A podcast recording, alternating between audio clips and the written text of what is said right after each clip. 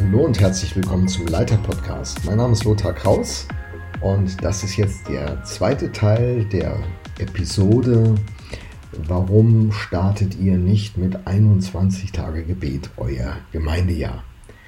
Im ersten Teil habe ich ja diese Grundüberlegung äh, mal dargelegt und jetzt will ich ein Stück konkreter werden. Wie machen wir denn unsere konkrete Planung, wenn wir es nicht so klassisch machen wie die allermeisten äh, dynamischen Kirchen in Deutschland?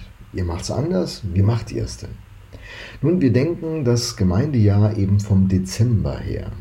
Der Dezember, quasi wie das Kirchenjahr beginnt mit dem ersten Advent, das sehen wir als eine besondere Chance, das Evangelium unseren Freunden und VIPs weiterzugeben. Ich habe kurz ja die Zielgruppen im ersten Teil erklärt, mache das jetzt hier nicht mehr, nur diesen Hinweis eben. Und ähm, genau, dann haben wir also da entdeckt, wir können richtig gut Leute da ansprechen und erreichen. Ich erzählte ja, dass äh, teilweise fast 1000 Leute zu den Gottesdiensten dann kamen. Wahnsinn, Wahnsinn. Die Hälfte Menschen, die mit dem Glauben keine Verbindung so haben. Das ist eine Riesenchance. So denken wir also vom Dezember her als den Ausgangspunkt.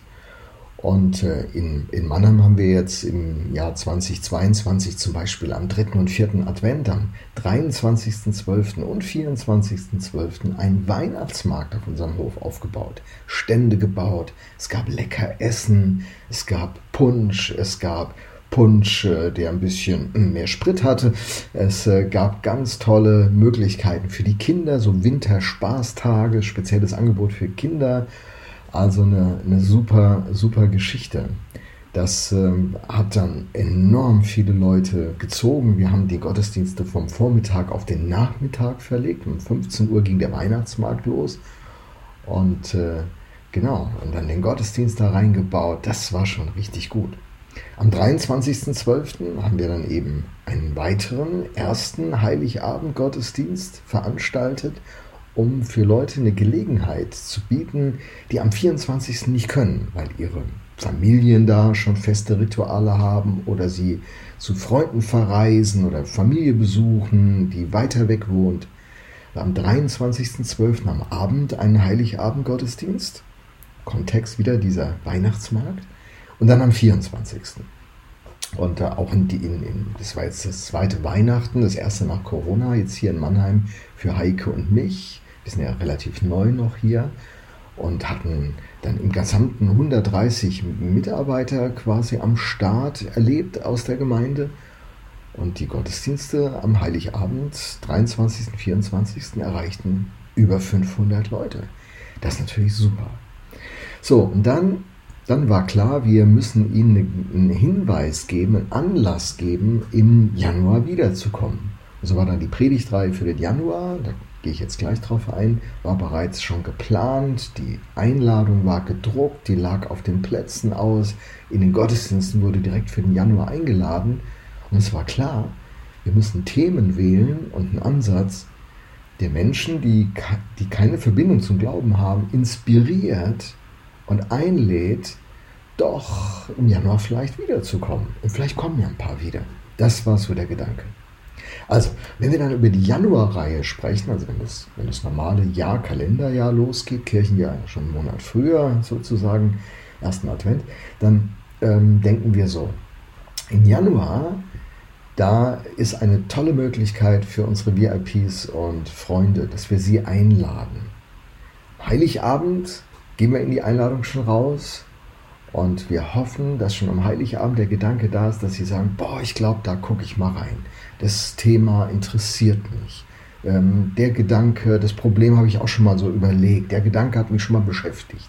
Also, also quasi das Thema finden, das sie beschäftigt.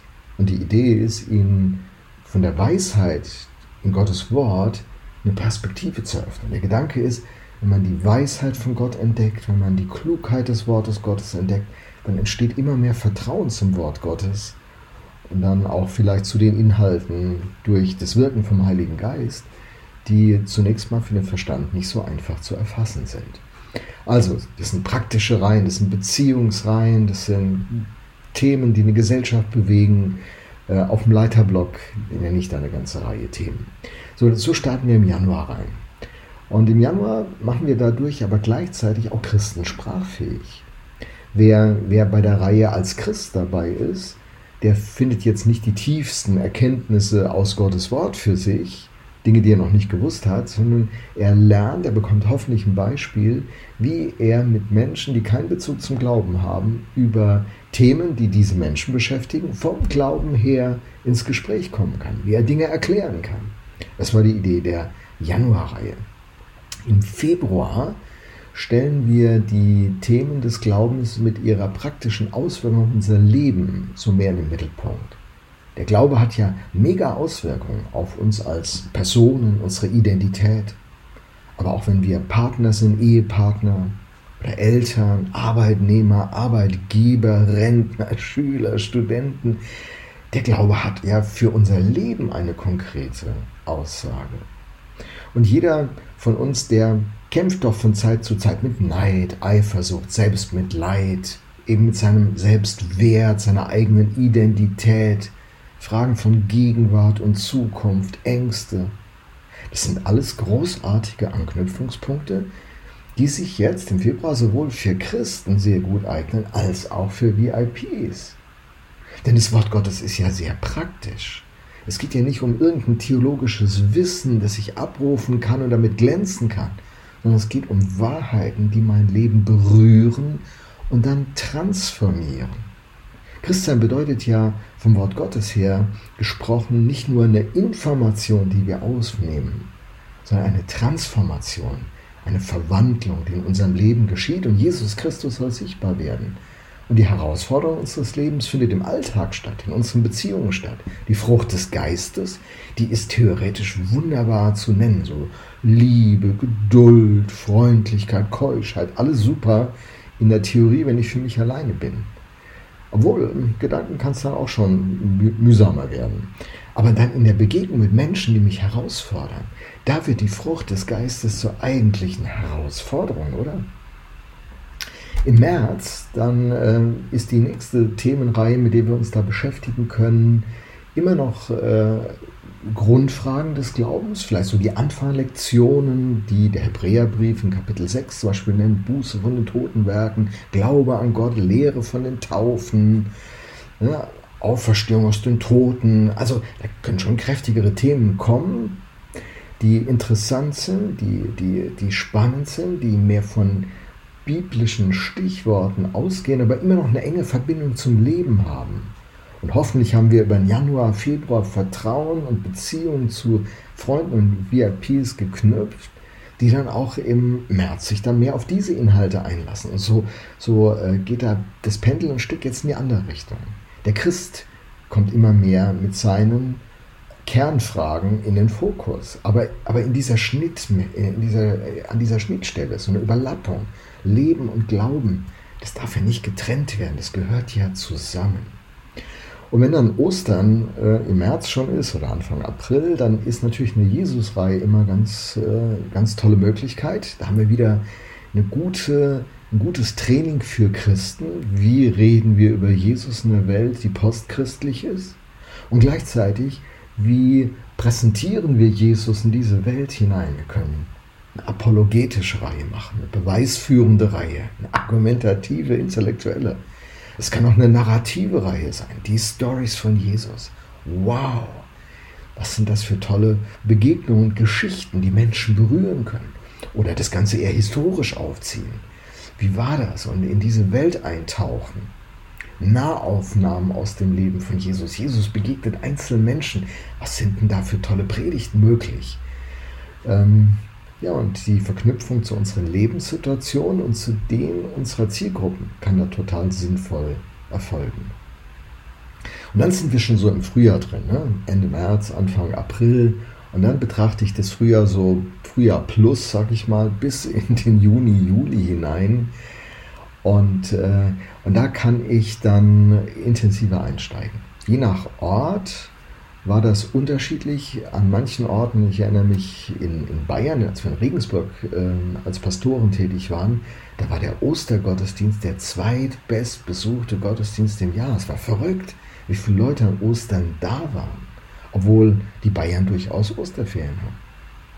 In Baden-Württemberg war das ganz anders. In Esslingen weiß ich noch, da hatten wir dann einen Gottesdienst. Normalerweise war der Besuch so 120, 130 Leute. Und an Ostern sitzen da 40 bis 50 Leute. Die Musiker sind nicht da, die Techniker sind nicht. Also, das war schon richtig schwierig. Wie soll man einen feierlichen Ostergottesdienst feiern, während die Christen auf der Autobahn Richtung Urlaub unterwegs sind? Mann, Mann, Mann. Okay, aber dann nach dieser Osterphase kann man so richtig tief einsteigen. Das ist für mich dann der Zeitpunkt, wo ich von den Gottesdiensten her richtig tief einsteigen kann. Tiefe Themen. Und dann kann ich Reihen platzieren, die den Anspruch des Glaubens, aber auch den Zuspruch zum Thema haben, die zur Aktion herausfordern oder zur Kontemplation, diese Beziehung zu Jesus, Wüstenzeiten. Äh, die Beziehung zu Jesus wird die tief Reihen, die mehr das Wissen in den Vordergrund stellen, biblische Bücher bearbeiten aus dem Alten oder Neuen Testament oder den Erlebnisfaktor in den Vordergrund stellen, den Heiligen Geist erfahren, die Gaben des Heiligen Geistes einüben. Wow. Natürlich bei allen Predigtreihen habe ich immer den VIP im Kopf. Das bedeutet für mich, wie rede ich über Themen, die ihm fremd sind?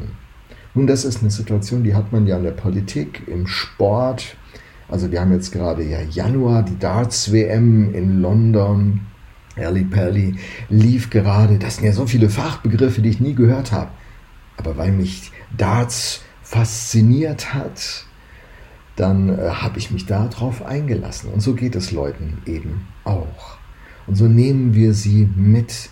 Und bis zum Sommer hin in manchen Bundesländern beginnen ja die Sommerferien früh, in anderen Bayern, Baden-Württemberg eher später. Ähm, habe ich dann einfach so eine Zeit, wo ich diese tiefen Themen und sehr christenlastig sozusagen diese Themen entfalten kann. Dann kommt der Sommer.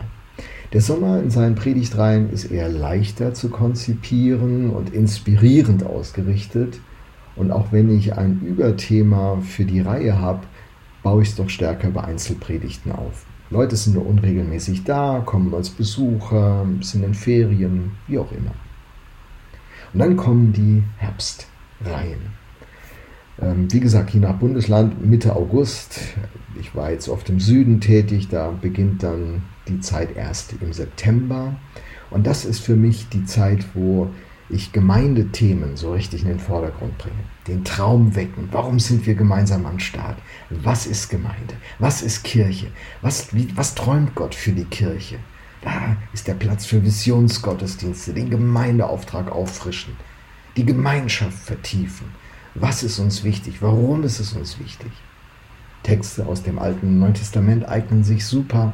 Über 100 Bilder zum Wesen von Kirche und der, dem Volk Gottes sind in der Bibel zu finden. Und Reich Gottes Themen, Volk Gottes Themen, Hingabe, Verantwortung der Welt, der Traum, wer sollen wir sein in dieser Welt? Volk Gottes. So im Herbst. In, äh, in dem zweiten Teil Oktober nach November ähm, habe ich dann gerne so einen Schwung zu eher seelsorgerlichen Themen. Es ist eine dunkle Zeit, Menschen sind belastet, stellen sich Fragen und, und da geht es um die liebevolle Zuwendung, um Trost, um Ermutigung. Die Gemeindefamilie soll gestärkt werden und gleichzeitig sollen wir diesen Auftrag begreifen, dass wir den Trost von unserem Gott auch in diese Welt tragen. Und in gewisser Weise stimme ich da die Gemeinde auf die Adventszeit schon ein. Und dann kommt die Dezemberreihe. wir haben sie ja schon besprochen, die Dezemberreihe. Eine großartige Zeit, die Liebe von Gott, sein Interesse an dieser Welt und seinen Plan für diese Welt und ihre Zukunft vorzustellen. In Worten und in Taten. Wie gesagt, dieses Jahr oder letztes Jahr haben wir in, in Mannheim mit dem Weihnachtsmarkt einen Rahmen geschaffen, Familien in, in den Fokus genommen, ein Winter Wonderland gebaut. Fantastisch. Und wir dienen. Es geht im Dezember nicht um uns, wir dienen hat natürlich Auswirkungen, wie ich privat mein Leben gestalte. Aber der Grund, wir haben ihn ja jetzt dargelegt in diesen beiden Podcast-Episoden. Und dann kommt der Heiligabend. Der Heiligabend. Eine geniale Möglichkeit. Und ich träume davon, dass wir auch bald die Tausender-Marke hier knacken in Mannheim. Warum die Tausender-Marke? Will ich unbedingt eine große Kirche? Nee, das ist gar nicht der Punkt. Aber hier leben, hier leben in der, in der Metropolregion Rhein-Neckar-Raum über zweieinhalb Millionen Menschen. Da kann ich doch nicht sagen, wenn wir 500 Leute bei uns mal haben, das reicht. Da muss doch mehr gehen. Äh, die Rhein-Neckar-Region, die verträgt doch 100 Gemeinden, a 1000 Leute. Und wir berühren doch immer noch nicht die ganze Region auf diese Art. Der Menschensohn ist gekommen, um zu suchen und zu retten, was verloren ist. Lukas 19, Vers 10. Das ist, das ist der Herzschlag, das ist der Wunsch, das ist die Idee.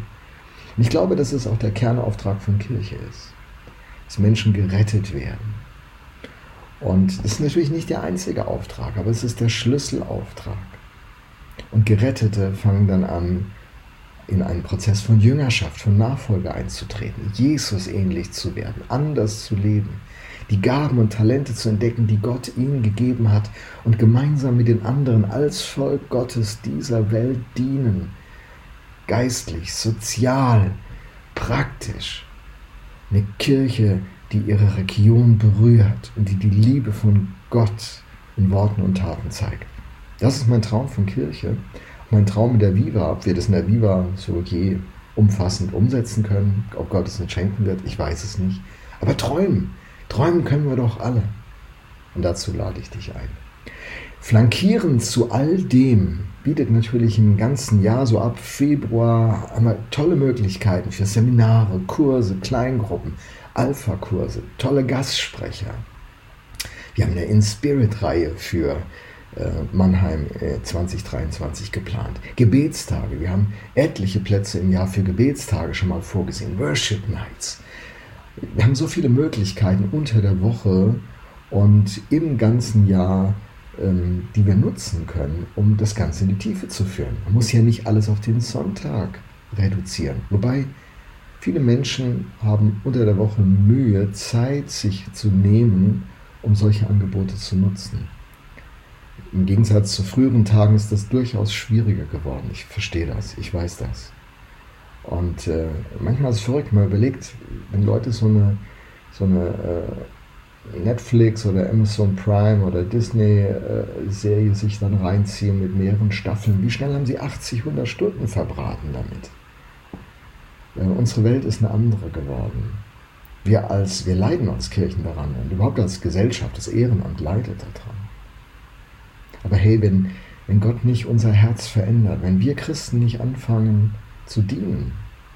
Also so zu leben wie Jesus, der sagt, er ist nicht gekommen, um sich bedienen zu lassen, sondern zu dienen und sein Leben zu geben als Lösegeld für viele. Wenn wir als Kirche unser Leben nicht geben für diese Welt, die Gott liebt, die er geschaffen hat und die er gerettet sehen möchte, wer dann? Wer dann?